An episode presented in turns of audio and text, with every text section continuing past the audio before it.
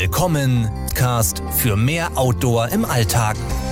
Immer montags mit Sebastian Breuer und Robert Klink. Und damit herzlich willkommen zur 18. Folge unseres Podcasts Zeltgespräche. Diesmal lokal hier in Essen vor Ort mit mir, Robert Klink und Sebastian. Sebastian, grüß dich. Guten Abend, hi. Im Voraus schon mal Entschuldigung für die Tonqualität. Von letzter Woche, da gab es einige Aussetzer in Sebastians Stimme. Das lag eben daran, weil ich aus Holland aufgenommen habe und da irgendwie ein Problem mit der Internetleitung war. Und heute nehmen wir mal mit einem Mikrofon statt zwei aus, weil Sebastian sein Mikrofon in München vergessen hat. Ja, das geht leider auf meine Kappe, aber jetzt haben wir eins und äh, sitzen quasi ja, nebeneinander wie in einem, in einem, kleinen Café und besprechen jetzt die Themen, die wir besprechen wollen. Ja, ist auf jeden Fall immer schön, auf jeden Fall so face-to-face -face aufzunehmen. Ähm, das haben wir auch nicht immer. Ein paar Folgen hatten wir das so, aber naja, dann kann man sich immer ein bisschen besser unterhalten, finde ich. Ja, da, da fließt dann irgendwie doch der, der Dialog einfach ein bisschen besser, wenn man face-to-face -face sitzt. Und dann sind auch die Unterbrechungen irgendwie einfacher zu machen. Genau. Ja, und wir haben gerade das Osterwochenende hinter uns. Wie gesagt, ich war die ganze Woche in Holland, habe da auch ordentliche Outdoor-Sachen erlebt. Dazu gleich mehr. Und ja, Sebastian, du warst jetzt schon ein paar Tage in Essen, richtig? Genau, ich bin äh, über Ostern nach Essen gekommen, die Familie besucht und natürlich was ich hier gemacht habe, ist, ich habe das Dachzelt endlich wieder aufs Auto gepackt. Da war ich heute richtig happy, hat super geklappt, habe es äh, bei meinem Opa ist es in der, im Keller ein, ähm, eingesperrt gewesen über den Winter und dann haben wir es rausgetragen. Äh, man muss das schon mit zwei Personen machen, also die Version, die ich habe, die wiegt so 60 Kilo. Ähm, also alleine das aufs Auto bringen ist schon schwierig, das machen wir am besten zu, zu zweit und kann es dann ganz entspannt hochheben. Sobald es dann aber auf der Dachreling ist, macht man die Schrauben fest, das sind dann acht Schrauben und dann kann man eigentlich direkt losdüsen. Und ich habe es dann nochmal ausgepackt Einfach um es ein bisschen auszulüften, nochmal nachdem es da so lange im Keller stand. Und mhm. ja, jetzt habe ich quasi direkt für nächstes Wochenende ähm, einen Campingplatz gebucht im, im Süden von Deutschland. Und zwar den Naturcampingplatz Isarhorn. Das ist äh, super schön gelegen in so einer kleinen, in so einer kleinen Schlucht oder in so einem Tal äh, an der Isar, wo die Isar auch relativ blau und, und so gletschermäßig noch aussieht. Und äh, der Campingplatz ist eben sehr naturnah, der ist in so einem Wald und äh, da macht die Isar gerade so einen Mini-Bogen und man ist dann quasi mit dem Campingplatz auf so einer Halbinsel. Also da bin ich mal sehr gespannt. Auf Google Maps sah das schon mal super schön aus und dann äh, kann ich dann natürlich dann nächstes Wochenende berichten, äh, wie cool das dann da war. Ja, sehr gerne. Und du sagst gerade Dachzelt, es ist ein bisschen Arbeit, das immer zu befestigen. Und das lässt du jetzt auch den ganzen Sommer dann unabhängig irgendwie vom, von Wetter oder Sturm einfach aufs Auto drauf? Also theoretisch kann man das äh, das ganze Jahr über drauf lassen. Ich habe das einfach abgenommen, äh, weil ich vielleicht dachte, ja, im, im Winter werde ich es vielleicht eh nicht benutzen. Und mhm. dann ist es doch sehr viel Schnee und Eis auch in München. Ich weiß nicht genau, wie gut das dann dem ganzen Material tut. Ähm, deswegen habe ich es einfach für den Winter, wenn ich dann quasi die, die Winterreifen drauf packe, packe ich das Dachzelt runter. Und dann brauchen wir, wie gesagt, zwei Personen für. Man muss die Schrauben lösen. Mittlerweile gibt es auch bessere Systeme. Das heißt, man hat einfach nur so ein, quasi so eine Kurbel, die man einfach öffnet. Da muss man vier so Kurbeln öffnen und kann es dann abnehmen. Ich habe jetzt, wie gesagt, diese acht äh, Schrauben, ich denke mal, dass das drauf macht, hat schon so eine Stunde gedauert. Aber dafür, dass man das zweimal im Jahr macht, finde ich das völlig vertretbar. Und jetzt werde ich es auch den ganzen Sommer drauf lassen und so häufig wie möglich auch jetzt benutzen, da ich es ja jetzt quasi erst im ich war Ende August mhm. oder September 2021 draufgekriegt habe und da war jetzt mein Auto ja lange kaputt und äh, ja, jetzt werde ich auf jeden Fall versuchen, das Beste daraus zu machen und so viel wie möglich Mikroabenteuer damit zu erleben. Ja, ich freue mich auch echt mal darauf, wenn das mal irgendwann bei uns klappt, dass ich da auch mal eine Nacht drin schlafen kann, weil ja, ich habe es da gerade gesehen, dein Auto auch hier vorm Haus, ähm, da liegt man ja schon, schon wirklich sehr, sehr hoch auf jeden Fall. Ja, ich glaube, das Auto, was ich jetzt habe, ist 1,75 hoch. Dann kommt nochmal der Dachträger und dann das Dachzelt. Also da ist man wahrscheinlich vor Wölfen erstmal sicher und vor Wildschweinen. Also da hat man eine, eine, so ein bisschen das Baumhaus-Feeling und ja, komfortabel auf jeden Fall. Da ist so eine Memory Foam Matratze drin. Liegefläche bei meiner Version ist jetzt 41 Breite, 230 Länge. Also da kann man es auf jeden Fall super toll ausstrecken. Ich habe dann auch natürlich mit deiner Hilfe viel Equipment dazu mhm. gekauft. Also ähm, auch jetzt quasi so ein, so Tisch, mit dem man im Bett quasi frühstücken kann. Cool. Äh, ein Ventilator, eine Mini-Heizung und so. Also da kann man jetzt, glaube ich, super komfortabel fast schon ähm, äh, Glamping mitmachen, würde ich sagen. Ich habe letztes Mal gefragt, das Zelt ist ja oben auf dem Dachträger drauf und darunter, darunter ist ja quasi dann so ein kleiner Luftraum und da ist es ja wahrscheinlich auch schon so, wenn es draußen ein bisschen kälter ist und du drin schläfst, dass man schon die Luft so ein bisschen von unten merkt. Deswegen habe ich mich gefragt, schläfst du da eigentlich nochmal separat auf einer isolierenden Matratze, die du vielleicht auch vom, vom Tracking her benutzt? Ja, also erstmal ist dann der Boden aus so einer Art Aluminium Honeycomb nennt sich das, glaube okay. ich. Das ist schon mal äh, dazwischen, der quasi dann die, das ganze, die ganze Base darstellt. Dann habe ich noch eine kleine Matte quasi gegen Kondensation, so eine Anti-Condensation Matte, die da drunter ist, so ein Meshgewebe. Und dann kommt, ich glaube, das ist jetzt 15 oder 20 Zentimeter dicke Memory Foam Matratze drauf und darüber dann mein Schlafsack. Also mhm. Also da kommt eigentlich von unten äh, sehr, sehr wenig rein und ähm, ich hatte jetzt auch schon, ja, wie gesagt, im Herbst ein paar schöne Nächte darin. Das Einzige, was man natürlich da auch hat, ist Kondensation. Man hat innen drin äh, verschiedene Eisenstangen, die wurden jetzt schon da mit Stoff umwickelt bei dem Modell, aber dennoch hat man immer irgendwo an der Decke so ein bisschen Kondensation. Also das ist dann, ich denke mal, wie bei allen Zelten soweit äh, das Problem. Man könnte dann von innen noch so einen weiteren Liner reinhängen, der dann quasi so eine minimale Isolation bildet, okay. aber so mit den Schlafsäcken, die wir haben, können wir da auch quasi dann bei minus, wenn man möchte, bei minus 4, minus 5 Grad könnte man da auch dann äh, da oben schlafen, wenn man möchte. Ja, auf jeden Fall sehr spannend und wie gesagt, freue mich darauf, auch mal drin zu schlafen. Und ja, bevor wir gleich loslegen und nochmal genau erzählen, was wir so die letzte Woche gemacht haben, schon mal unser Thema für heute. Wir wollen mit euch quasi so ein bisschen über Luxusgegenstände beim Ultraleicht-Tracking sprechen oder auch wir sagen mal, besondere mhm. Gegenstände. Also wir haben ja schon oft über Packlisten gesprochen und wir haben da unsere etwa 45 Dinge, die eigentlich 90 Prozent der Leute immer dabei haben, die wirklich essentiellen, minimalen Gegenstände, die unbedingt in so eine Packliste gehören. Und dann gibt es eben ein paar Dinge, die auch viele Leute dabei haben ja, die man nicht unbedingt jetzt quasi zum rein Überleben wirklich braucht, aber die schon sehr, sehr viel Komfort ausmachen. Und da gibt es Dinge, die sind mehr sinnvoll und weniger sinnvoll. Und da wir jetzt hauptsächlich immer über die essentiellen Sachen gesprochen haben, ja, wollen wir mal so ein paar Sachen aufzählen. Wir haben uns da beide ein paar Dinge überlegt. Ähm, und mal die diskutieren, überlegen, was es da so gibt und ähm, ob wir die persönlich auch mitnehmen wollen würden und welche Optionen es da so gibt. Ja, ich finde das ein äh, sehr spannendes Thema, weil auf der Liste, die wir uns ja hier im Voraus gemacht haben, da sind auch ein paar Dinge, die ich auch in Erwägung ziehe, mitzunehmen oder die ich vielleicht auch schon selber mitnehme. Deswegen echt spannend, da mal drüber zu sprechen. Aber genau bevor wir da einsteigen, vielleicht mal kurz, dass du nochmal erzählst, was du die Woche gemacht hast. Ja, sehr gerne. Also wie gesagt, am Sonntag haben wir aus Holland ausgenommen, aufgenommen. Ich war da auf dem Campingplatz. Dort haben wir halt einen, ja, einen festen Wohnwagen mit, mit Fortzelt, so einen ganz klassischen Platz direkt am Eiselmeer. Und das hat unglaublich gut getan, die ganze Woche jetzt da zu sein. Ich hatte ja auch Corona und konnte mich da wirklich sehr gut erholen. Also ab Dienstag, Mittwoch war dann wirklich alles weg und meine Kondition und alles Mögliche war wieder da, genau wie vorher. Ich weiß nicht, das lag wahrscheinlich daran, weil ich den ganzen Tag einfach draußen war. Dort ist man ja wirklich dann die meiste Zeit ähm, des Tages immer draußen. Die, die Seeluft und so, das tut halt richtig gut, gerade wenn man von Corona so ein bisschen erkältet war. Und ähm, ja, da wir ein paar mehr Leute da waren, habe ich auch vier Nächte lang im Zelt geschlafen, tatsächlich mit meiner Freundin. Und wir hatten da die klassischen Zeltgespräche auch und das klassische Vogelgezwitscher, über das wir immer sprechen. Und ja, das war insgesamt, hatten wir sehr gutes Wetter die ganze Woche. Es wurde dann teilweise bis drei Grad kalt, ähm, weswegen wir auch beide im Schlafsack geschlafen haben und sogar auch den Kilt genommen haben, den ich da so benutze. Und ähm, das einzige Problem war vielleicht, dass ich jetzt nicht die speziellen Tracking-Isomatten dabei hatte, sondern ich hatte so eine klassische Auto-Camping-Matratze bei 1,40 breit. Die war zwar, ich würde sagen, 12 bis 15 Zentimeter dick, hat dann schon Abstand zum Boden gehabt, aber wir wissen alle, dass die Bodenkälte eigentlich das, das Kälteste immer nachts ist mhm. und dem Körper die meiste Wärme entzieht.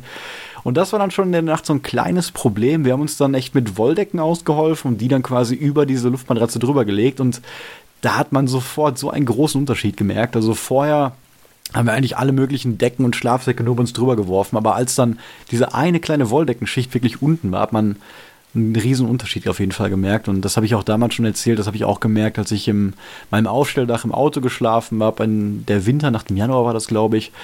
Und ähm, da habe ich ja dann auch gedacht, ähm, das wäre vielleicht besser, die Isomatte noch drunter zu packen. Ja, deswegen war auch gerade meine Frage im Dachzelt. Aber wenn du da so ein, ja, was war das Alurahmen, glaube ich, hast du gesagt, ne? Ja, da ist so eine Aluplatte drunter. Ja, dann wird das schon so ein bisschen grundisolieren auf jeden Fall.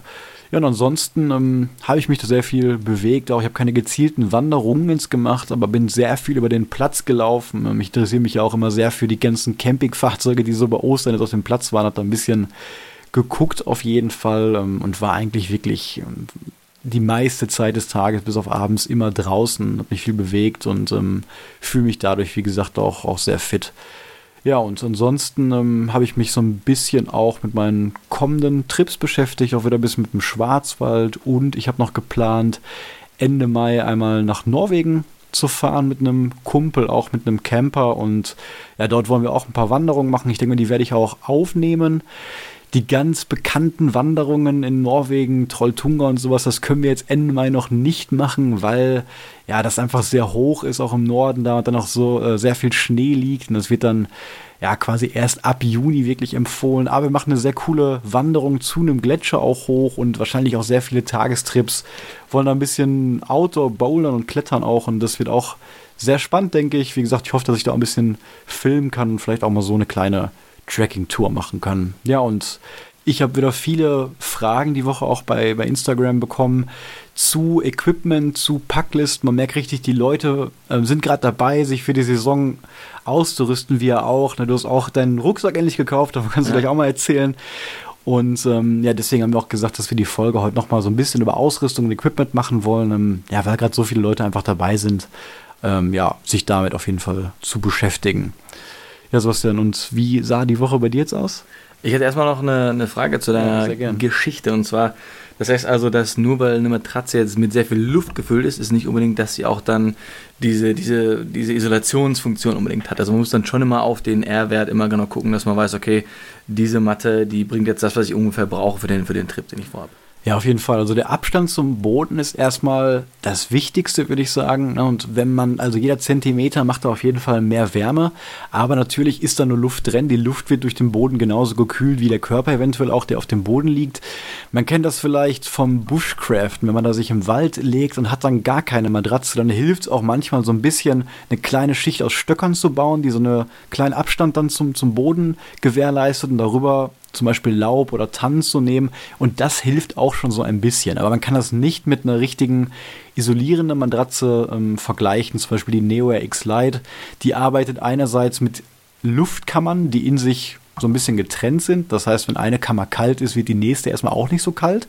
Und dann hat die so eine Art Wabenstruktur, wo dann reflektierende Materialien so in der Art Alufolie eingebaut ist, die dann von oben auch die Körperwärme einerseits reflektiert in den Körper zurück, aber andererseits natürlich auch die Kälte dann ähm, fernhält. Und umso mehr kleine Kammern man dann hat, ähm, desto schlechter kommt die Kälte quasi auch nach oben zum Körper durch. Und da kann die Luftmatratze auch ein bisschen dünner sein. So eine Neo X Lite ist, glaube ich, nur 6 oder 8 Zentimeter, also sehr dünn, aber macht dann trotzdem ähm, auf jeden Fall sehr, sehr warm.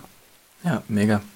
Ähm, ich habe mich in der Woche jetzt, hatte ich nicht so viele Outdoor-Aktivitäten. Also eine Sache, die man vielleicht erwähnen könnte, ist, dass ich auch mal wieder bouldern war, seit langer Zeit. Also da war ich noch in München und äh, München hat ja sehr viele coole Boulderhallen. Ich war jetzt in der Boulderwelt Ost, da gibt es auch eine, so eine Außenanlage, wo man ein bisschen den Sonnenuntergang sehen kann. Also echt eine, eine coole Anlage. Und dann, äh, wie du gerade schon erzählt hast, Robert, ähm, ich habe mir jetzt endlich einen neuen Rucksack bestellt. Ich bin ja seit lange mit dem äh, Gear for Free rumgelaufen, mhm. der halt vom Gewicht her natürlich ja quasi Preis-Leistungs-Verhältnis unschlagbar ist, aber natürlich hätte nicht so die Creature Comforts, die man sich vielleicht wünscht. Also ähm, gerade die, die Shoulder Straps sind äh, super dünn und die haben natürlich auch irgendwann angefangen weh zu tun. Auch ja. die Verarbeitungsqualität. Also als wir das jetzt bei unserem Essen nach Vendo Trip vollgestopft hatten mit äh, dem Proviant, da waren die Nähte schon zum, zum Reißen nah, würde ich sagen. Und ich habe mich jetzt lange damit beschäftigt, was ich mir jetzt gerne ähm, kaufen möchte, was so im mittleren Budget, Budget liegt. Und ich habe mich jetzt für einen Atom Pack entschieden, und zwar den, den Atom Plus. Ähm, der hat andere Feature dabei, wie zum Beispiel auch einen Hüf Hüftgurt, den man aber auch rausnehmen kann. Und der hat noch einen Carbon Fiber Frame. Also der, der ist jetzt die 40 Liter Variante, die ich mir äh, ausgesucht habe mit diesem Ocean Blue äh, Fabric. Das ist das EPX äh, 200. Ähm, also hat eine gute Dicke, sollte hoffentlich langlebig sein. Ich möchte jetzt den gerne so, ja, wahrscheinlich fünf bis zehn Jahre mhm. hoffentlich äh, halten, äh, wenn das geht. Und äh, genau, 40 Liter ohne die Front Pocket, also dann wahrscheinlich so 45, vielleicht sogar äh, ein bisschen mehr. Und der war jetzt drin bei 240 äh, Euro und der okay. kommt bei 245 Gramm aus. Allerdings, wenn man dann den äh, Carbon Fiber Frame und den Hüftgurt entfernt, spart man nochmal 160 Gramm und ist dann also bei ungefähr 485 Gramm äh, Leergewicht. Und das, denke ich mal, ist für, für die Preisklasse und für die Features, die er bietet, einfach eine super Sache. Und ich finde auch noch, der sieht halt ähm, super aus. Ich glaube, du hast gesagt 245 Gramm totales Gewicht. Ich hatte meine 645, oder? Genau, 645, da hatte ich mich versprochen. Ja. ja, und noch eine Frage zu diesem ja, Carbon-Backpanel. Ich denke mal, das steckt man dann von innen auch in diesen Rucksack rein? Genau, das ist quasi so, ein, so, ein, so eine U-Form, was hinten in den Rucksack innen reingesteckt wird. Da ist okay. auch noch so ein kleines Panel, äh, so, ein, so ein Schaumstoffpanel. Das werde ich dann natürlich mit unserem halben Sitzkissen mhm. äh, ersetzen, um dann auch die, die Rückenpolsterung zu haben. Ja, und damit will ich dann hoffentlich, wenn es zeitlich ankommt, ähm, dann den, den Schwarzwald, den Westweg bestreiten. Aber kann man sich dann auch auf dieses Carbonteil theoretisch draufsetzen? Also wäre das auch als Sitzkissen gedacht oder ist das rein zur Stabilität jetzt äh, wirklich? Das wäre nur rein zur Stabilität. Okay. Also das kann man leider nicht dann so multifunktional einsetzen, wie wir uns das äh, vorgestellt haben. Also kann man bestimmt auch, mhm. aber nicht so gut wie das Sitzkissen. Aber ich finde gut, dass das so mitgeliefert wird und dass du die Option hast, das rauszunehmen, weil ich denke mal, wenn du jetzt große Trekking-Touren machst, wie wir jetzt auch im Schwarzwald, da wird ja der, wird ja der Rucksack bis oben hin voll sein und mit mhm. geschickten Packen, das hatte ich auch schon mal im Video gezeigt, kann man sich ja quasi ähm, selber so eine Stabilisation bauen und wenn du noch ein extra Sitzkisten dabei hast, ähm, übrigens Sitzkissen auch ein Gegenstand, über den wir gleich noch ja. sprechen werden, der natürlich keine Pflicht ist, aber ähm, so wie wir ihn benutzen und Sebastian ihn auch benutzt, ähm, super geeignet für ein ähm, Backpanel und ja, das ist auf jeden Fall gut, wenn du mal dann eine Tour machst, wo du vielleicht äh, wenige sperrige Gegenstände mit hast oder vielleicht nur eine Tagestour und du willst einen Rucksack haben, dann ist das natürlich ein bisschen blöder mit der Rückenstabilität. Und wenn du dann eben dieses Carbon-Ding mitnehmen kannst, dann hast du trotzdem auf jeden Fall ähm, eine ausreichende Stabilisierung. Und ich glaube, das sorgt auch dafür, dass der insgesamt ein bisschen mehr maximale Traglast quasi hatte. Ne? Genau, genau. Also der, der normale Atom, der hat so die maximale Traglast von 9 Kilogramm. Der kann natürlich mehr tragen, aber dann wird eben gesagt, dass dann der Komfort des Trägers nicht mehr gewährleistet ja. ist. Äh, deshalb der Atom Plus, der kann dann bis 12,5 Kilogramm tragen, wenn man möchte. Mhm. Also man kann dann vielleicht auch noch so einen Bergkanister oben drauf schmeißen, wo man dann vielleicht über diese 9 Kilogramm kommt und kann trotzdem noch äh, mit einem gewissen Komfort eben äh, seine Etappen bestreiten. Ja, sehr cool. Das ist auf jeden Fall ein ordentlicher Wert für einen 40 Liter Ultraleicht-Rucksack ich glaube, der Gear for Free, ähm, der hätte wahrscheinlich noch viel niedrigeres Komfortgewicht. Und du hast den ja auch schon mit über 10 Kilo wahrscheinlich immer getragen. Und das war ja auch ähm, ja, halbwegs bequem immer noch. Ja, also im Gegensatz zu dem Gear for Free wird das wahrscheinlich ein mega Komfortgewinn und auch eben diese, diese Features, die der Rucksack natürlich bietet. Du hast an den Schultergurten diese, diese Taschen noch, wo du dann schnell an dein Handy oder eine Flasche rankommst. Das ja. hast du ja auch bei, bei deinem Huckepack. Genau. Dann diese, diese Mega-Tasche da am, hinten am Rucksack, man alles einfach so reinstopfen kann. Auch dann, dass der Top-Loading ist, natürlich super. Also ich bin einfach super gehypt auf den Rucksack und kann quasi kaum erwarten, jetzt mit dem dann hoffentlich den, den Westweg äh, zu bestreiten. Ja. Und äh, was ich auch noch gemacht habe, und zwar ist leider meine erste Isomatte äh, kaputt gegangen.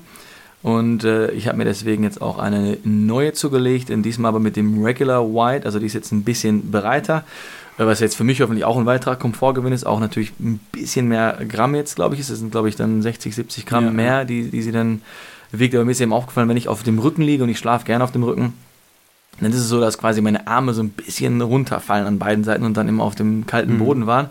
Und mit der Regular White, da packen wir eben 10 cm in der Breite drauf, also an beiden Seiten 5. Und ich hoffe, dass es dann so, dass ich dann einfach noch ein bisschen eine, eine bessere Nacht habe, weil gut schlafen ist natürlich sehr, sehr wichtig beim, beim, Tracking. Auf jeden Fall. Und äh, die wird dann hoffentlich auch in den nächsten Tagen eintreffen. Und noch ein weiteres Equipment-Teil, was ich mir neu geholt habe, ist die äh, Everdict Hose, die, mit der du auch rumläufst weil ich hatte ja äh, bis vor kurzem noch die Fjalljeven, die ist wirklich diese Tracking-Hose. Mhm. Ähm, aber ich glaube doch, dass, äh, dass dieses lockere, leichte äh, Rum, Rumwandern dann doch besser ist, wenn man diese, ja, diese Sporthose quasi anhat. Und äh, ja, du hast ja auch für den Sommer, ne? Da ist eine ja. Kurzhose sowieso immer gut und ja, der bist du auf jeden Fall sehr vielseitig unterwegs und die geht meiner Erfahrung nach auch für kühlere Temperaturen, weil eben aus zwei Schichten besteht.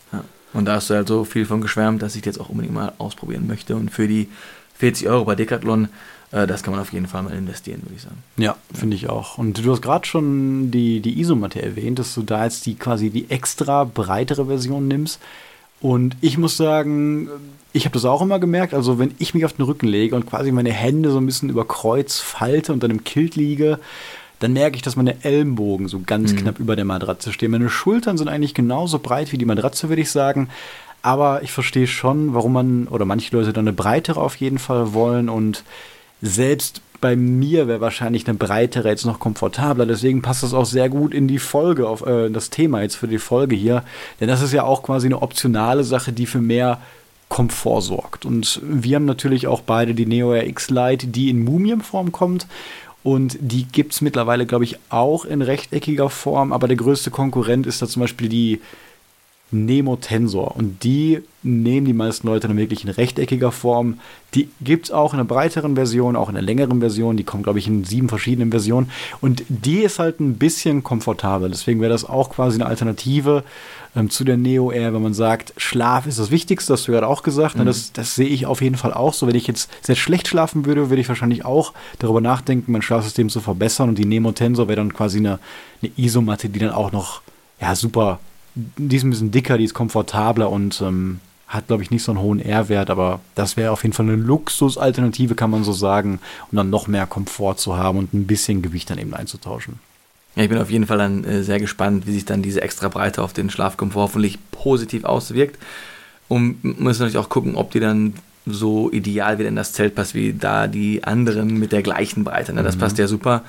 Da hatten wir auch noch ein bisschen Platz. Äh, ist aber auch oft dann ein bisschen hin und her gerutscht. Also vielleicht haben wir dann auch ein bisschen mehr Entspanntheit, was dann so diese, dieses Hin- und Herrutschen der Stimmt, Matten ja. im Zelt ähm, darstellen könnte. Also einfach mal gucken, wie das funktioniert. Ich bin da große Hoffnung und einfach äh, sehr gespannt auf die nächsten Trips mit meinem neuen Equipment. Das könnte für mich ja dann wahrscheinlich auch angenehmer eventuell werden, wenn wir zusammen im Schwarzwald in dem Zelt schlafen, wenn du die breitere Matratze hast, ne, weil ich dann vielleicht mit meiner nicht mehr so viel rumrutschen muss. Ja. Ja, und ich würde sagen, ähm, damit fangen wir auch mit dem eigentlichen Thema jetzt an. Und wir haben uns hier beide, wie gesagt, ein paar Gegenstände aufgeschrieben. Und der erste Gegenstand, den man mitnehmen kann, gerade im Sommer, aber vielleicht nicht muss, wäre die klassische Sonnenbrille. Ich persönlich nehme eigentlich, wenn ich ultraleicht wandern, ultraleicht Tracking betreibe, nehme ich die Sonnenbrille nie mit, ähm, weil ich einfach, ja, ich habe eine hab ne Cappy dabei, die mhm. eigentlich mich vor Sonne schützt. Wenn ich jetzt vielleicht im Winter unterwegs bin und wirklich so eine super Schneewanderung mache auf den Bergen, wo ich viel Sonne erwarte, dann würde ich sagen, ist eine Sonnenbrille essentiell. Ich will ja nicht irgendwie schneeblind werden und das kann durchaus auf jeden Fall passieren. Aber im Sommer ist das was, was ähm, auf jeden Fall nett ist, so sehe ich das, aber was ich persönlich unbedingt nicht mitnehme. Und wie siehst du das? Ja, witzigerweise habe ich da gar nicht so drüber nachgedacht, bis du jetzt dieses äh, Item jetzt da aufgelistet hast. Und jetzt finde ich die Idee eigentlich ganz gut. Also meine Augen sind, glaube ich, generell ein bisschen sonnenempfindlicher als vielleicht die der normalen Person. Mhm. Äh, und ich glaube, ich finde das eigentlich ganz angenehm, wenn es dann wirklich sonnige, lange Tage sind, mit denen man wandert, dass man dann eine Sonnenbrille dabei hat. Und da gibt es ja auch jetzt Modelle, äh, die sind auch da aus Bambus meistens, die sind auch super leicht. Also vielleicht gibt es ja dann sogar richtige ultraleite Sonnenbrillen. Also ich würde das vielleicht für die Hot Route oder auch vielleicht sogar für den Westweg schon in Erwägung ziehen, das ja. dann mitzunehmen. Und wie würdest du das dann sehen? Ist das jetzt dann One Weight oder ist das dann im Rucksack? Weil ich würde es ja meistens wahrscheinlich aufhaben oder an mir tragen. Ja, ich würde es auf jeden Fall zu One Weight sehen, weil du ja. wirst die ja dann die meiste Zeit eigentlich aufhaben, außer abends im Lager vielleicht. Ich weiß, als ich im Sauerland war und da den Höhenflug gelaufen bin mit Philipp, hatte er eine Sonnenbrille mit, ich nicht. Und er hat die wirklich ultra leicht vorbildlich mit einem Dyneema-Faden, also wirklich einem sehr leichten, stabilen mhm. Cord, hat er sich selbst gebunden und die dann quasi die ganze Zeit um den Hals getragen. Und die hing dann quasi darunter. Man kann es dann auch als One-Weight vielleicht sehen, so als eine Art modische Halskette. Ja. Aber ähm, das war schon cool. Also er konnte sie dann immer natürlich ganz, ganz easy aufziehen. Noch über dem Brustgurt hingen die dann. Und ähm, ich habe ihn auf jeden Fall manchmal schon beneidet, gerade in diesen schweren Passage, als wir am Ende in diesem Tal dort waren und dass da wirklich so eine riesige, äh, richtige Sahara-Wüstenstimmung auf einmal war, ja. wo man eigentlich nur irgendwie so viel Sonnenschutz haben wollte, wie es geht. Und da ist eine Sonnenbrille auf jeden Fall ähm, sehr nett. Ja.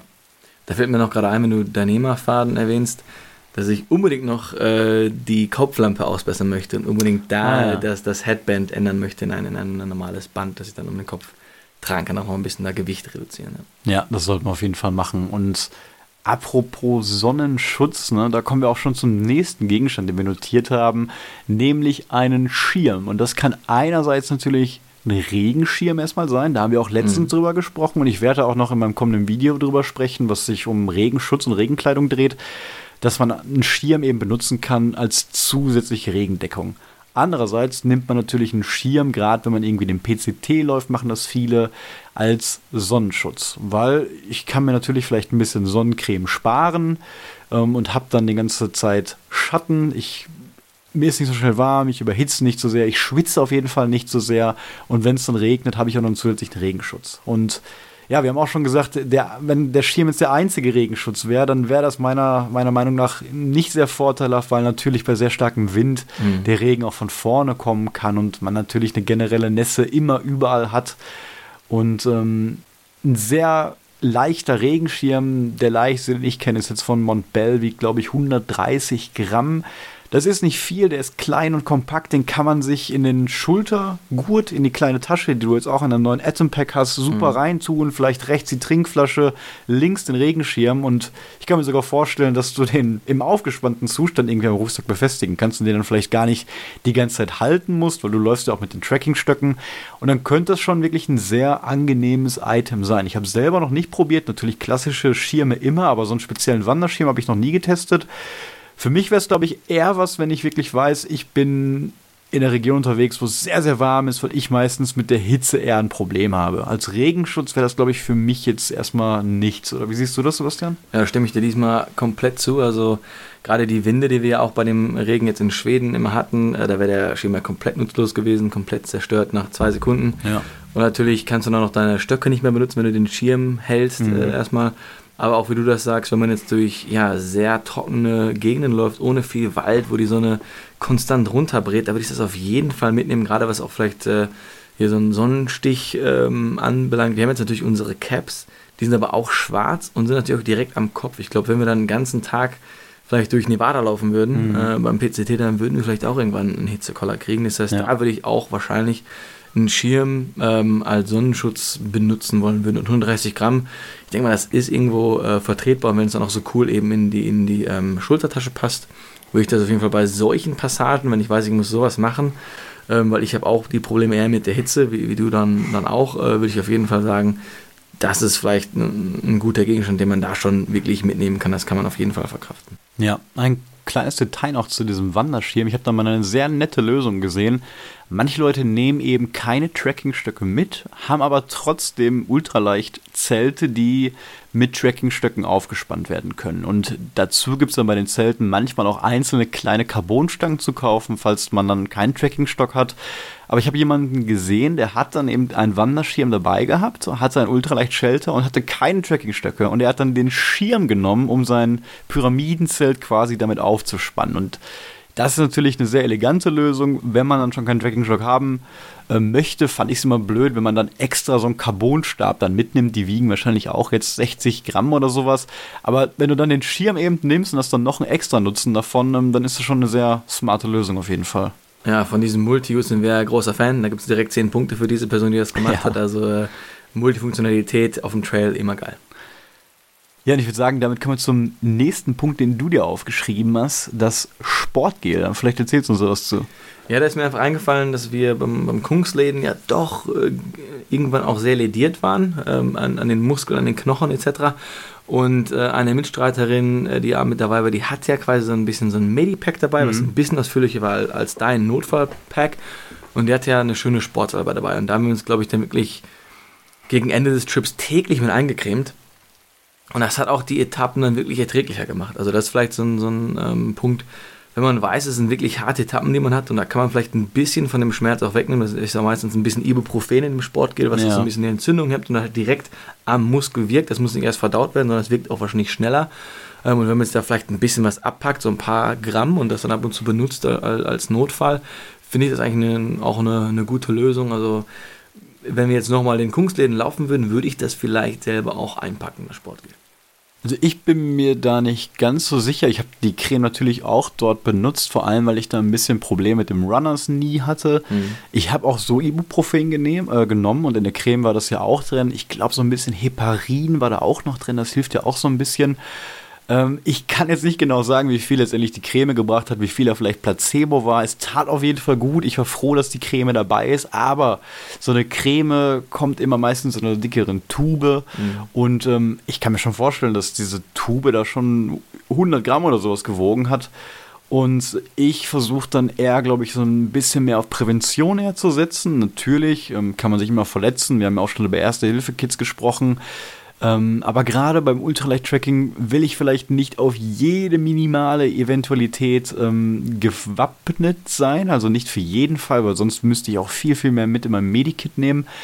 Ähm, wenn ich dann wirklich so einen schweren Knochen, Muskelschaden habe, dass ich da irgendwie Pause machen muss, dann würde ich mir, glaube ich, spontan versuchen, irgendwie eine Creme zu organisieren oder irgendwie eine Hilfe dafür. Ähm, aber ansonsten muss ich sagen, bin ich mit den Ibuprofen ja, Tabletten immer eigentlich ganz gut gefahren, weil die ja auch so ein bisschen entzündungshemmend sind und ja quasi nicht nur die Schmerzen wegdrücken, das haben wir auch schon mal gesagt, sondern auch so ein bisschen vielleicht teilweise auch die Ursachen bekämpfen. Ne? Deswegen, ja, ist auf jeden Fall ein nice to have Gegenstand, ähm, den ich jetzt, glaube ich, aber nicht in meinem Kit mitnehmen würde. Ja, oder vielleicht ist es dann echt am besten, wenn man einfach hofft, dass eine andere Person diesen Gegenstand dann mit hat, gerade so als Trail Community. Und da hatten wir eben das Glück, dass äh, die Kollegin, die Freundin, die mit war, hatte wirklich verschiedene Gels mit dabei, glaube ich. Und wir haben uns sogar einmal dann äh, bei der Seeüberquerung, als wir vor Pepper und Philipp da waren, auch noch dann äh, Insektenspray ausgeliehen, sag ich mal. Ja, ja. Na, also da hatten wir einfach Glück, dass da andere Leute mehr mit hatten als wir. Man kommt auch ohne aus, aber das war halt einfach cool, das Gel zu haben und auch dann direkt dieses ja, stärkere Mückenspray zu haben. Wir hatten, glaube ich, dann dieses, äh, dieses Mousse-Zeug dabei, was mhm. diese, dieses schwarze Zeug da, das hat irgendwie nicht so viel gebracht. Deswegen, da haben wir beide mal Glück. Und ich hoffe auch, dass wir einfach äh, auf coole Leute im, im Westweg stoßen, von denen wir uns vielleicht auch ein paar Sachen ausleihen können, falls mal eine Not ist. Ja, und genauso können wir natürlich auch Sachen ausleihen. Ich denke mal, jeder hat vielleicht immer so ein bisschen was anderes auch mit. Vielleicht hat der eine mal den Luxusgegenstand mit und der andere den. Und dann kann man sich natürlich sehr gut damit aushelfen, wenn es eben Gegenstände sind, die man nicht immer braucht. Und dann macht es auch Sinn, wenn einer den Gegenstand mitnimmt und der andere den und man dann so ein bisschen ins Gespräch kommt und vielleicht ja, schaut, wer was braucht. Und ähm, das nächste auf der Liste wäre bei uns die klassische Tasse oder der Becher. Und ja, den Becher, den habt ihr vielleicht auch oft schon im Video gesehen. Ich benutze einen von C2 Summit, so einen Faltbecher. Der ist aus ähm, ja, Kunststoff, elastisch und das ja, hält auch kochendes Wasser auf jeden Fall, ohne dass sich das verzieht. Also ich habe damit meistens immer meinen Kaffee und meinen Tee gemacht. Aber mittlerweile hat sich mein Kochsystem quasi im Laufe der Zeit auch entwickelt, sodass ich jetzt mittlerweile aus meinem Titan-Topf oder aus meiner Titan-Tasse trinke. Und naja, vorher habe ich auch normal gefrühstückt, hatte mein Porridge, hatte Haferflocken. Und wenn ich dabei dann quasi meinen Kaffee trinken möchte, geht das natürlich nur mit einer Tasse. Man könnte natürlich auch erst essen, das Ganze ausspülen und dann ganz normal aus der Tasse trinken. Und genauso beim Abendessen hat man dann eben kein Track and Eat, ähm, was man einfach nur quasi mit kochendem Wasser überschütten muss und daraus essen kann, und man so den Tee aus dem Titantopf trinken kann, ähm, müsste man dann auch erst essen und quasi dann spülen, bevor man dann daraus trinken kann. Wasser kann man natürlich immer aus der Flasche trinken. Deswegen ist die Tasse ein optionaler Luxusgegenstand, den ich zum Beispiel nicht mehr mitnehme, aber du jetzt gerade schon noch, oder?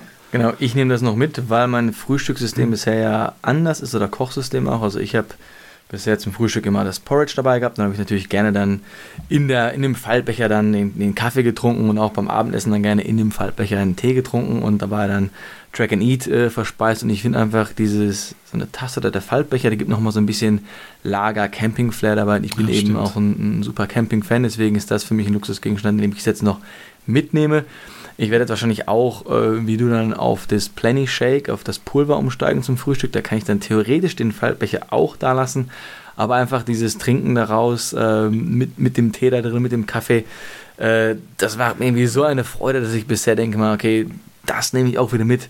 Und äh, da ist vielleicht auch dann so, ähm, dass du halt einfach noch puristischer bist für, für das Ultralight-Tracking als ich dann vielleicht. Aber ich denke mal, wenn ich vielleicht noch ein paar Touren mache, werde ich vielleicht auch ein paar Sachen noch raus können, aber erstmal würde ich den wieder auf, den, auf die nächsten Tour mitnehmen, weil es mir so, so einen Spaß bereitet. Ja, und passend dazu haben wir jetzt auch die Thermoflasche notiert und da kam jetzt auch so ein bisschen drauf wegen unserer letzten Folge, wegen der Packliste von Stefan, der da wirklich diese 175 Gramm schwere kleine 0,7 Liter große Thermoflasche mit hatte, um eben seine Getränke dort warm zu halten. Und ähm, das ist ja auch im Trend, ne, diese Nalgene-Bottles, die gibt es ja auch teilweise so isolierend und das ist natürlich eine nette Geschichte. Man steht morgens auf, es ist kalt, man macht sich ein warmes Getränk und kocht dann wahrscheinlich mehr Wasser auf, macht dann irgendwie einen Liter Kaffee, einen Liter Tee, packt das dann in die Thermoskanne, tut es am besten noch dann in seinen Schultergurt und hat dann erstmal eine Wärme, die so ein bisschen auch hier an der Brust dann befestigt ist. Man hat die ganze Zeit in der Kälte immer so ein warmes Getränk und das bleibt dann auch wirklich lange, lange Zeit mhm. warm.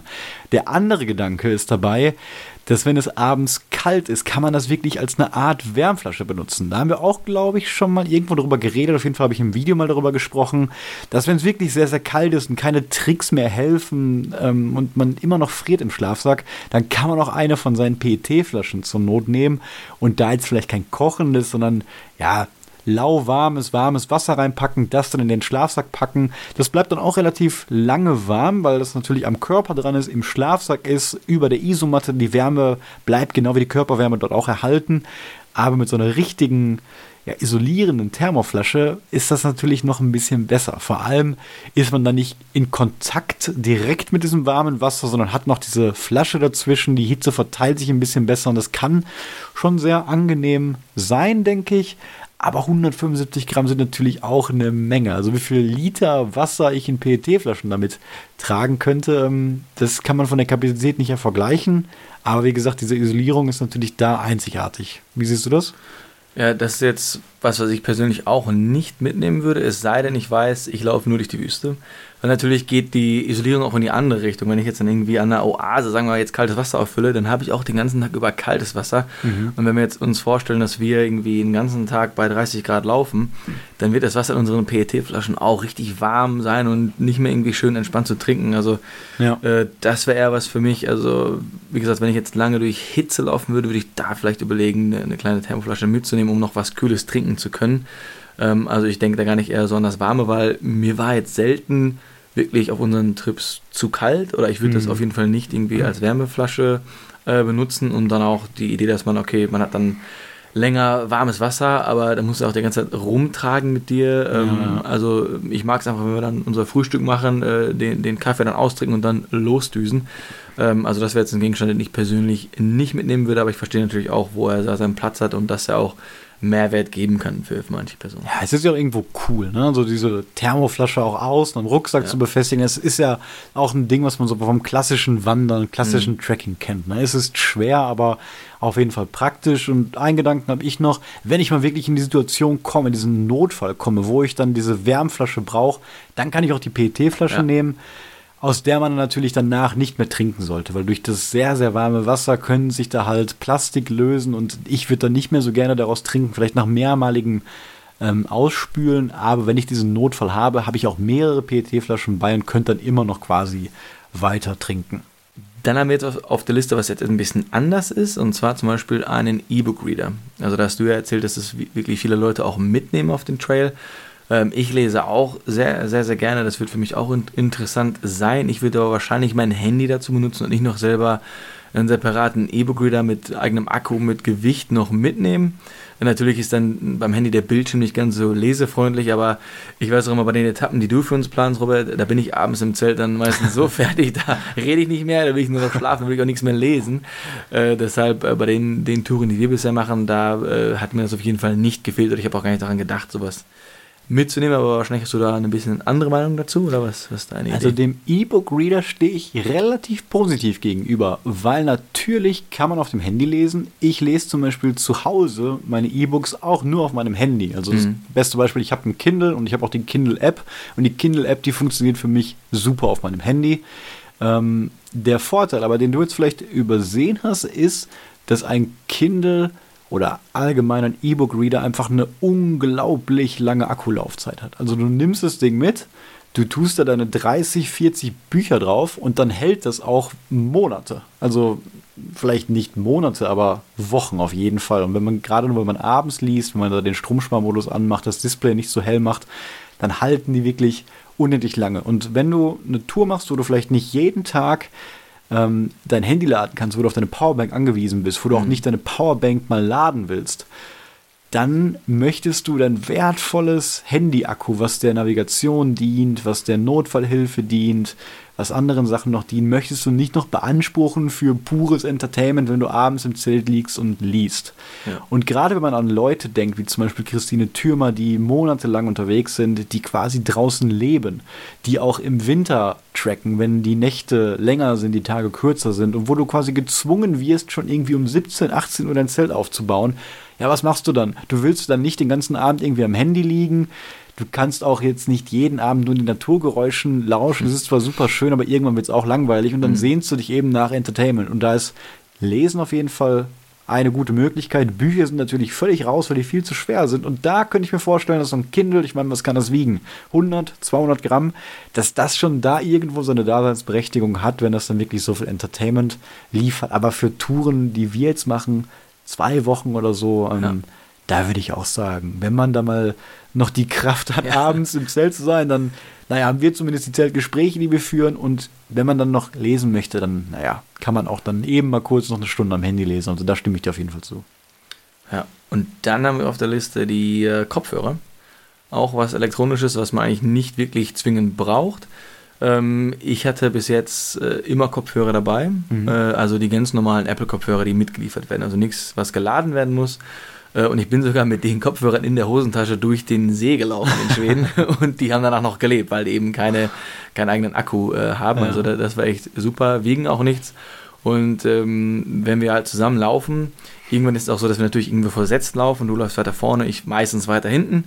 Äh, und dann, wenn wir dann durch diese epischen Landschaften laufen, wenn man dann auch das mit schöner Musik untermalt, das hat manchmal noch einen ganz anderen Flair. Und dann laufe ich halt gerne ab und zu mal einfach ganz alleine, ganz im Schweigen oder denke nach. Oder manchmal werde ich dann gerne Musik an.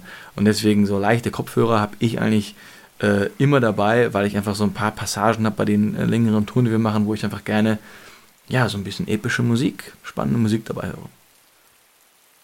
Ja, also von Kopfhörern bin ich auch ein unglaublich großer Freund. Jetzt gerade auch im Vergleich zum E-Book-Reader. Beides sind Sachen, die zum Entertainment dienen mhm. oder auch vielleicht ähm, der Motivation. Wir hatten noch einige Passagen, wo wir dann wirklich beide getrennt voneinander mal Musik angemacht haben und dann kommt man halt nochmal mit der letzten Kraft den Berg dann irgendwie ein bisschen besser hoch. Und wenn man sich überlegt, dass man statt zu lesen ja auch ein E-Book quasi hören kann, also ein Audiobook. Ja. Ähm, dann ist das natürlich noch eine viel leichtere Angelegenheit. Also E-Book-Reader gegen Kopfhörer und das Akku, was das Handy verbraucht, um jetzt kabelgebundene Kopfhörer zu betreiben, das ist wirklich gering. Also das kann man fast schon vernachlässigen, würde ich sagen, diesen Stromverbrauch. Und außerdem kann man dann auch, wenn man mit Trackingstücken läuft oder unterwegs ist, kann man auch während des Tages seine Bücher quasi hören. Und das mache ich sehr gerne. Ich höre viele Podcasts auch beim, beim Tracken mal tagsüber und höre auch Bücher. Und gerade so Bücher, ich ähm, nehme die immer noch viel besser wahr. Also ich verbinde auch die Sachen, die ich höre, dann mit der Tour, auf der ich war. Und wenn ich an die Tour zurückdenke, denke ich automatisch an das Buch, was ich gehört habe. Und wenn ich an das Buch denke, dann fallen mir sofort Bilder auch von der Tour ein. Also in beide Richtungen. Und deswegen sind es für mich immer sehr äh, besondere Erlebnisse. Und da würde ich auch auf jeden Fall genauso wie du sagst sagen, dass man da ruhig die kabelgebundenen nehmen sollte. Die sind ich glaube, echt fast genauso schwer, weil die halt keinen Akku drin haben und man die ja nicht laden muss. Mhm. Ähm, die, das Problem bei diesen ähm, Wireless In-Ears ist natürlich, dass die meistens nur mit einem Case geladen werden können. Ich weiß, von Samsung gibt es ähm, Buds, die halt quasi auf den Rücken des Handys gelegt werden können, wenn das induktives Laden unterstützt. Und ich weiß auch, dass es für AirPods einen ganz, ganz kleinen Adapter gibt, den man einfach nur unten in sein iPhone reinstecken kann und quasi einen einzelnen AirPod drauflegen kann. Und das wiegt nur ein paar Gramm und damit kann man die auch laden. Aber das Ganze kann man sich sparen, ähm, wenn man natürlich ein Kabel nimmt. Und was ich auch noch sagen wollte, wofür wir auch beide Kopfhörer häufig benutzen, ist einfach, wenn man irgendwo ist, wo man mal im Zelt seine Ruhe haben möchte. Also von dem, was man hört. Ne? Meistens möchte man die Natur wahrnehmen, aber es gibt auch mhm. Nächte, ich war zum Beispiel im Winterberg auf einem Campingplatz, wir haben da eine Nacht gezelt, weil wir wieder duschen wollten und daneben ja, war ein Bikepark und da waren viele Jugendliche, die waren dann laut und dann können einfach Kopfhörer auch als Ohrstöpsel fungieren auf jeden Fall, die auch ganz gut dämmen, gerade wenn es in ihr sind auch wenn man die nicht betreibt. Also ich habe auch manchmal meine Kopfhörer nachts drin, ohne dass die irgendwo angeschlossen sind und die fliegen dann einfach irgendwo rum, aber dadurch kann ich dann ein bisschen ja, ungestörter schlafen. Deswegen Kopfhörer ist was, was ich meistens auch mitnehme, gerade wenn eine Tour irgendwie länger geht und gerade wenn ich auch alleine bin. Ja, du hast, glaube ich, auch ähm, eine super Kombi da gehabt. Ich glaube, dein letztes Hörbuch waren ja die Elfen, glaube ich, das hast du durchgehört. Und natürlich ja. dann so einen äh, ja, Tolkien-haften Roman zu hören, wenn man durch Wälder streift, ist natürlich wahrscheinlich ein sehr, sehr cooles Gefühl, was das dann äh, ausgelöst hat. Ja, das hat sehr gut gepasst auf jeden Fall. Der nächste Gegenstand, über den ich mir schon sehr viele Gedanken gemacht habe und auch erwäge, den bald mal mitzunehmen, sind ja die Down Booties, Schlafschuhe oder auch Apex Booties, je nachdem, für welches Material man sich da entscheidet. Und es sind quasi sehr dicke Socken oder eben kleine Hausschuhe, Stiefel. Man muss sich das so vorstellen, dass die eben ja so dick wie sind wie ein Schlafsack und einfach quasi ganz dick gefütterte weiche Schuhe sind, mit denen man eigentlich nicht läuft, sondern die man nur für die Nacht anzieht oder vielleicht fürs Lager und die man dann beim Schlafen im Schlafsack anhat. Und ich würde mir die aus Apex holen und da reicht auch relativ dünnes Apex, also selbst ja 66er oder 100er Apex ähm, reicht da schon, um eine Hitze an den Füßen zu erzeugen, was eigentlich kein Sockenpaar so erzeugen kann, weil es einfach eine ganz andere Dimension ist. Die isolieren richtig und ich denke darüber nach, weil ich muss sagen, kalte Füße sind meine Schwachstelle in kalten Nächten. Das habe ich jetzt auch in Fenlo gemerkt. Ich weiß, dass die Füße eigentlich bei mir das sind, was am schnellsten kalt wird. Ähm, deswegen habe ich mir da zwei Ersatzsockenpaare mitgenommen, die ich auch dann nachts angezogen habe. Also ein Paar zum Wandern, zwei Schlafsocken und der Kilt, den ich habe von Astukas, der hat auch wie die meisten Schlafsäcke und Kilts den Fußraum extra gefüttert. Also da ist, glaube ich, nochmal ein 66er Apex mehr oder teilweise das Apex sogar in zwei Schichten komplett, damit die Fußbox eben noch ein bisschen mehr isoliert ist. Und gerade Kopf, Hände, Füße sind natürlich das, was am schnellsten kalt wird. Aber was auch wichtig ist, warm zu halten, weil das quasi auch die Temperatur des restlichen Körpers mit beeinflusst. Und ja, dünne Apex Booties, die gibt es auf jeden Fall bei unter 100 Gramm. Ich würde sagen, die fangen bei 40 Gramm an, je nachdem wie dick die sind. Ja, wohl 40 ist vielleicht ein bisschen wenig, das ist eigentlich ein normales Sockenpaar. Aber ich denke, so 80 bis 100 Gramm könnte man da schon mitnehmen. Also Sebastian, wie siehst du das Ganze?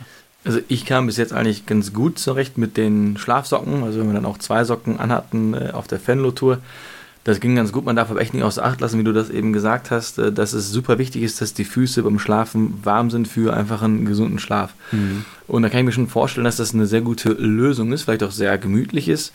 Und gerade bei uns, unsere Isomatten sind ja eigentlich ein bisschen zu kurz für uns. Das heißt, es ist schon öfter mal so, äh, dass dann unsere Füße nicht ganz auf der Matte drauf sind. Wir haben dann eben zwar ähm, ja, unseren Rucksack da am Ende oder ab und zu auch eben äh, das Sitzkissen teilweise, um dann noch dann diese Isolation äh, zu gewährleisten.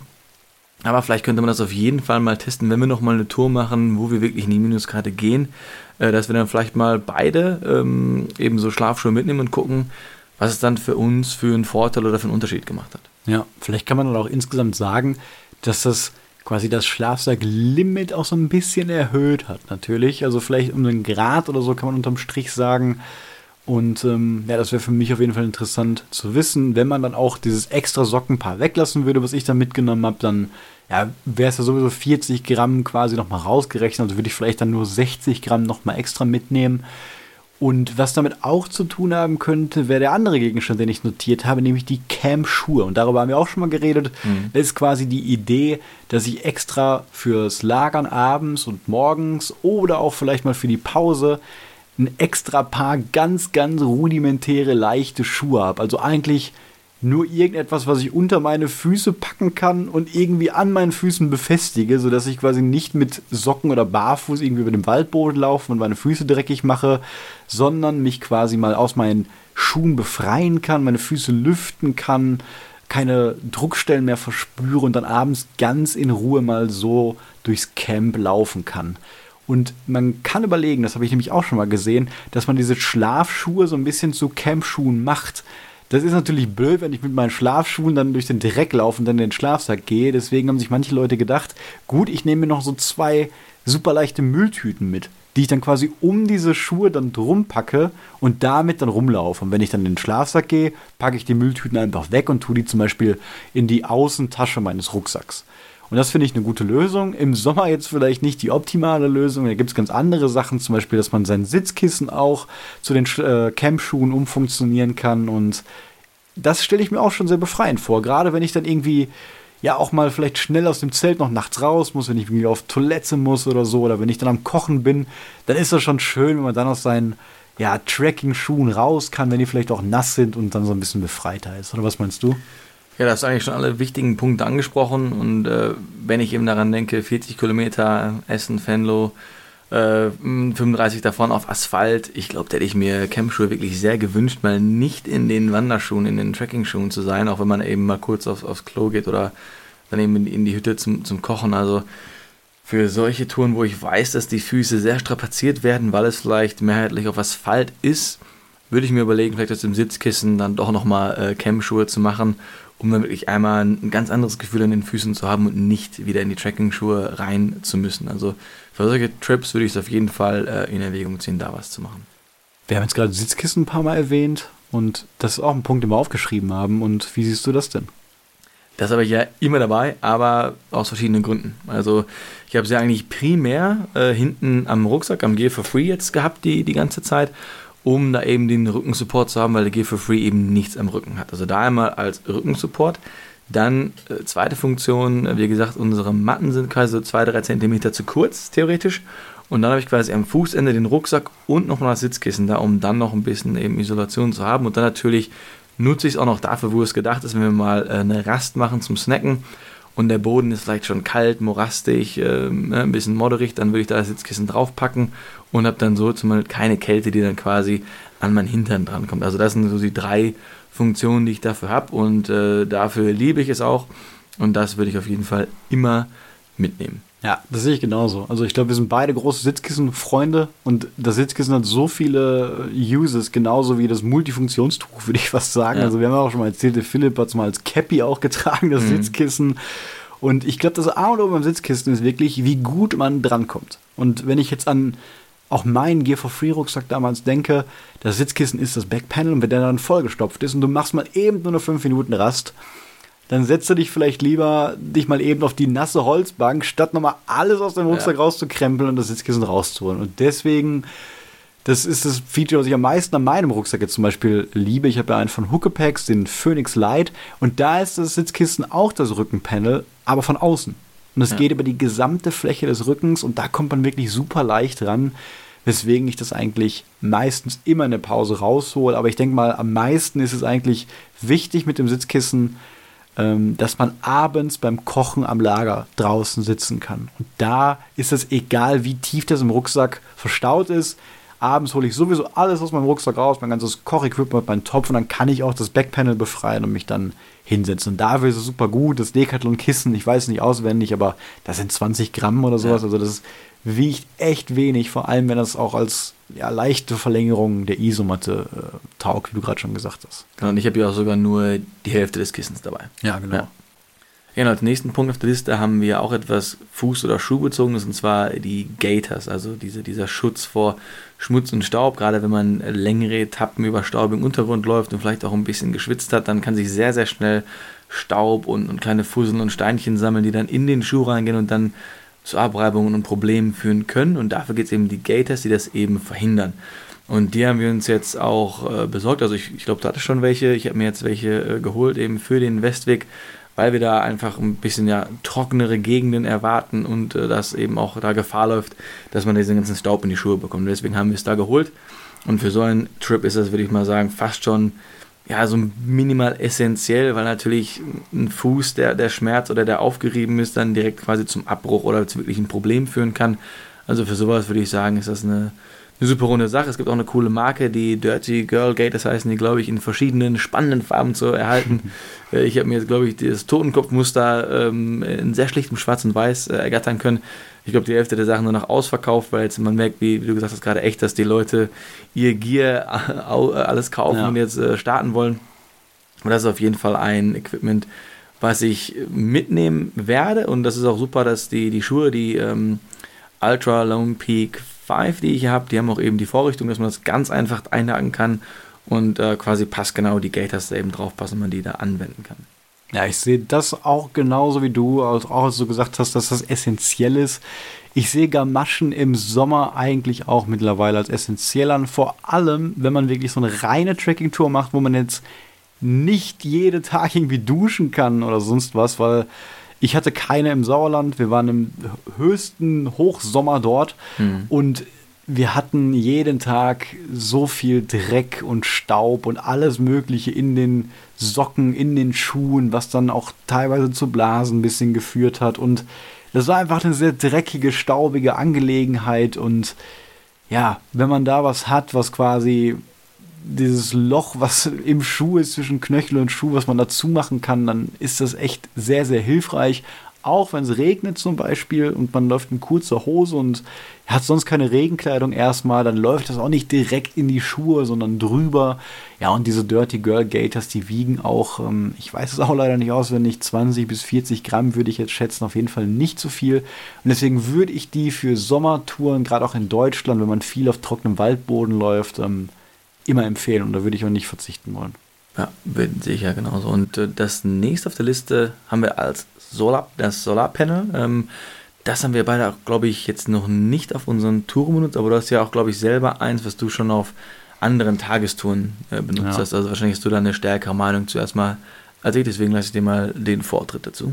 Vielen Dank. Also das Solarpanel ist natürlich eine Idee, eine, eine, Idee von unendlicher Energiegewinnung draußen, komplette Unabhängigkeit von Infrastruktur und äh, ja, das gibt, soll ein Gefühl von Entspannung geben, dass man mit seinen Energiereserven nicht so haushalten muss.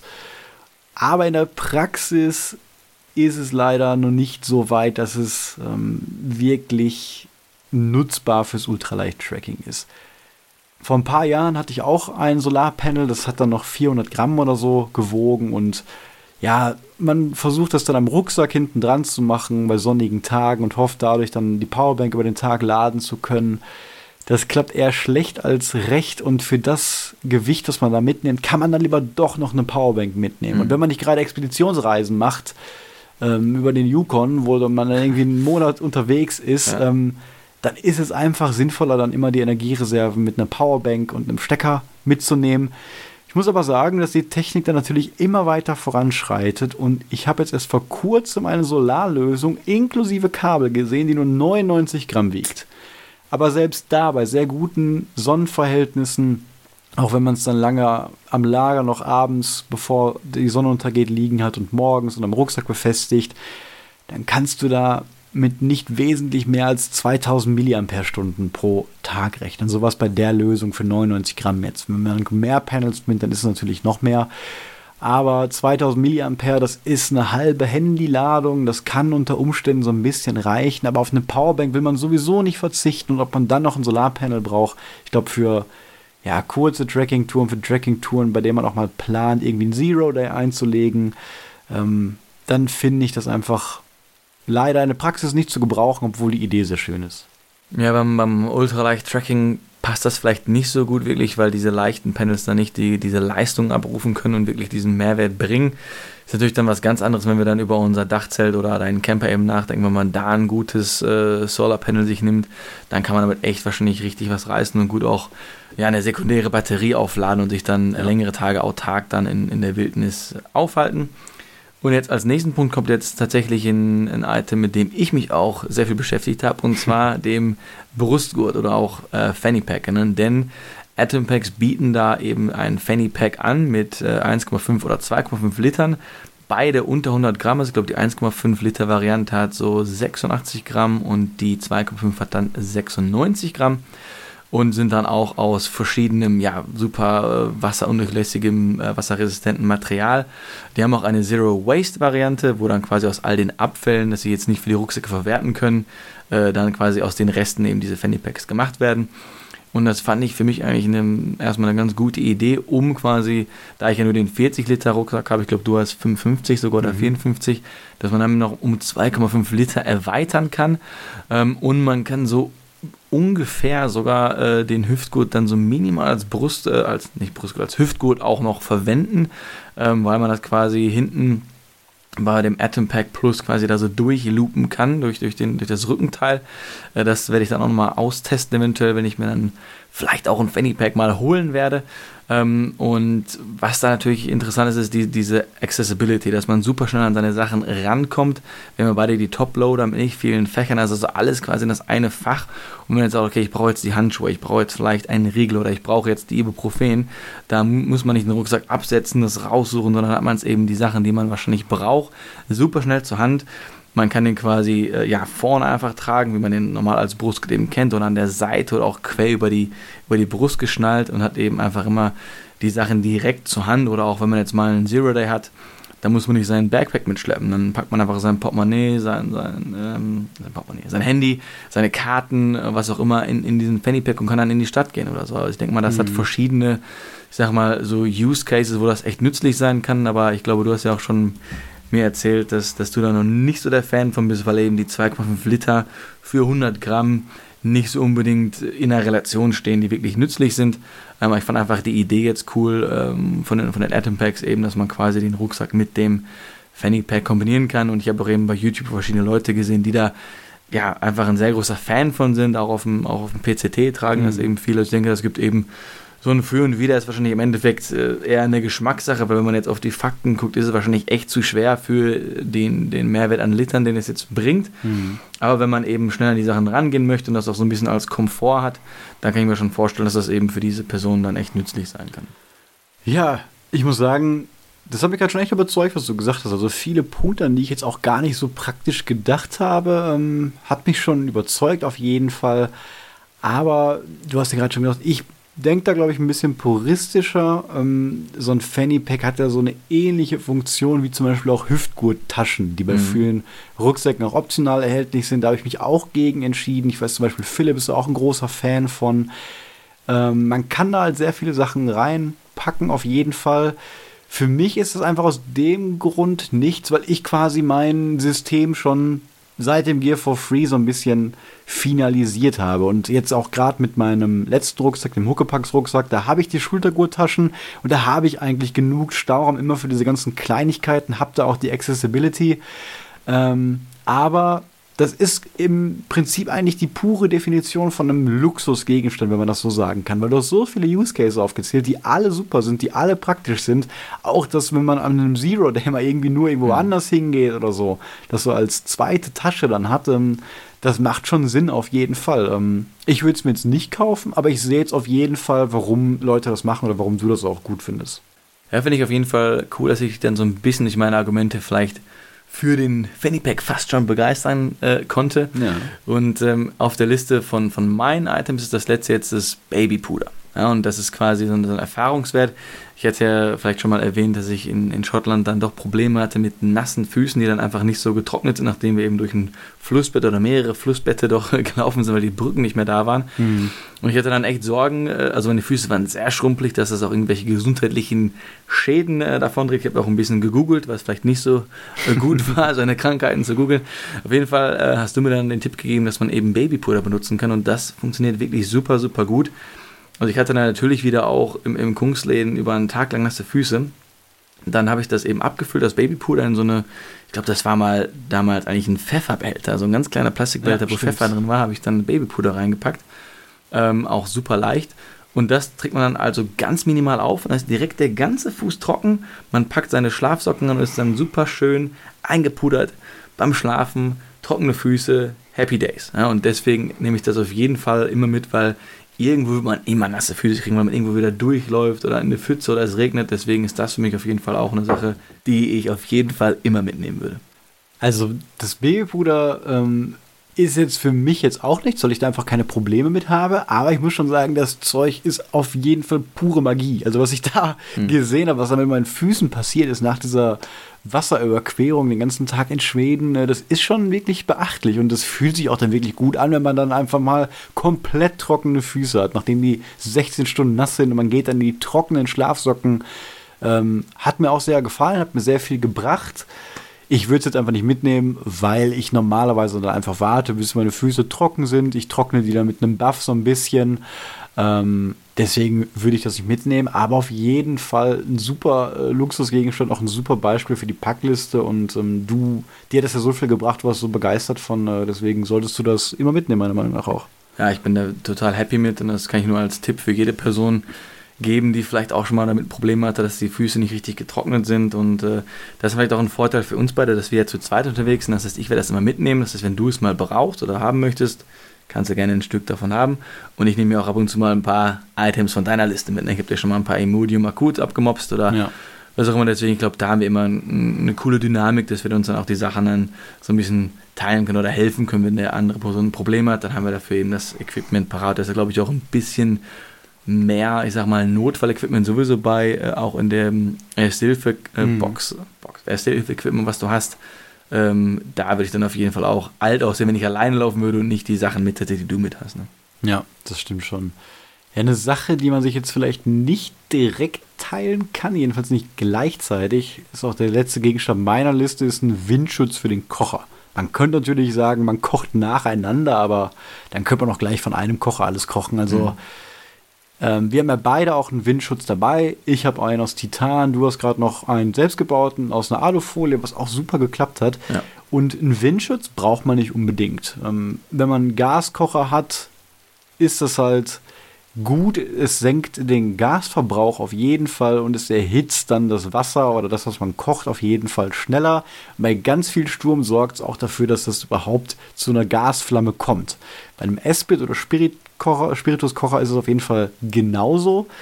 Und deswegen würde ich sagen, ein Windschutz ist ein Luxusgegenstand, den die meisten Leute einpacken, gerade weil der auch dann sehr wenig wiegt, wenn er aus Titan ist, auf den man aber schon verzichten kann. Also ich habe teilweise auch einfach meine Schuhe dann ausgezogen in der Pause im Sommer zum Beispiel und ähm, mit, versucht mit meinen Schuhen, mit meinem Rucksack dann einen Windschutz zu bauen oder irgendwie einen Baumstamm zu finden, das dahinter zu platzieren. Man kann natürlich, wenn man Zeit hat, auch so ein bisschen Bushcraften dann oder dann kleine Sachen irgendwie bauen, Gruben äh, aus, aus Laub oder so. Man kann andere Ausrüstungsgegenstände nehmen, die man hat, zum Beispiel diese kleine Schaufel, die wir auch bei haben, die könnte man daneben reinstecken, die ist ja auch aus Aluminium. Ähm, so ein reiner Windschutz, der dann wirklich schön rund um die Flamme und den Topf geht, ist dann natürlich sehr praktisch und weil es für mich dann einfach auch bei langen Touren den Brennstoffverbrauch sinkt, würde ich sagen, spare ich dadurch auch auf jeden Fall Gewicht, habe dadurch eine schnellere Kochzeit und deswegen ist es für mich eine Sache, die ich immer mitnehme. Ja, ich habe es ja, wie du gesagt hast, auch dabei, selbst gebastelt noch. Und gerade wenn es ein bisschen windiger ist, auch das Anmachen äh, für mich dann von, von meinem Gaskocher ist dann auch einfacher mit dem Windschutz. Ich habe gerade noch, während du erzählt hast, fieberhaft überlegt, ob da eine gewisse Multifunktionalität gegeben ist, aber ich glaube, den Windschutz kann man wirklich nur als solchen benutzen oder fällt dir da noch irgendwie was anderes zu ein? Spontan jetzt auch wirklich nicht, ne. Ja. Aber dennoch würde ich den, habe ich den immer dabei, weil einfach das ja, man kocht schneller, man spart ähm, quasi die, den Rohstoff und ich finde auch einfach ja, das Anmachen der Flamme dann wirklich ähm, einfacher. Ja, sehe ich auch so. Und ich habe gerade gelogen, es war gar nicht der letzte Gegenstand, denn wenn ich jetzt auf die Liste gucke, sehe ich noch das Kissen. Und das können wir noch einmal ganz schnell zum Schluss besprechen, denn ein Kissen ist auch optional, auch wenn das für die meisten wahrscheinlich selbstverständlich ist. Aber viele nehmen ihren Rucksack als Kissen, manche nehmen ein äh, Liner, einen, einen Müllbeutel, füll ihn zum Beispiel mit Laub oder mit anderen Sachen, nehme ihn dann als Kissen. Manche nehmen einen Pumpsack als Kissen. Da gibt es unendlich viele Möglichkeiten. Aber ja, sehr leichte Kissen wiegen nur 40 bis 50 Gramm. Ein Kissen von Z-Packs, glaube ich, wiegt 44 Gramm. Wir haben das von C2 Summit, ähm, das wiegt auch um den Dreh. Ich weiß die genauen Zahlen jetzt nicht. Und das ist wirklich etwas, auf das möchte ich nicht verzichten. Das ist definitiv mein Luxusgegenstand, neben dem Sitzkissen vielleicht, ähm, der jetzt nicht, wie gesagt, unbedingt notwendig ist, aber ich schlafe so viel besser einfach darauf. Vor allem, weil ich meinen Rucksack auch gerne benutze, um ja, eine Isomattenverlängerung zu haben.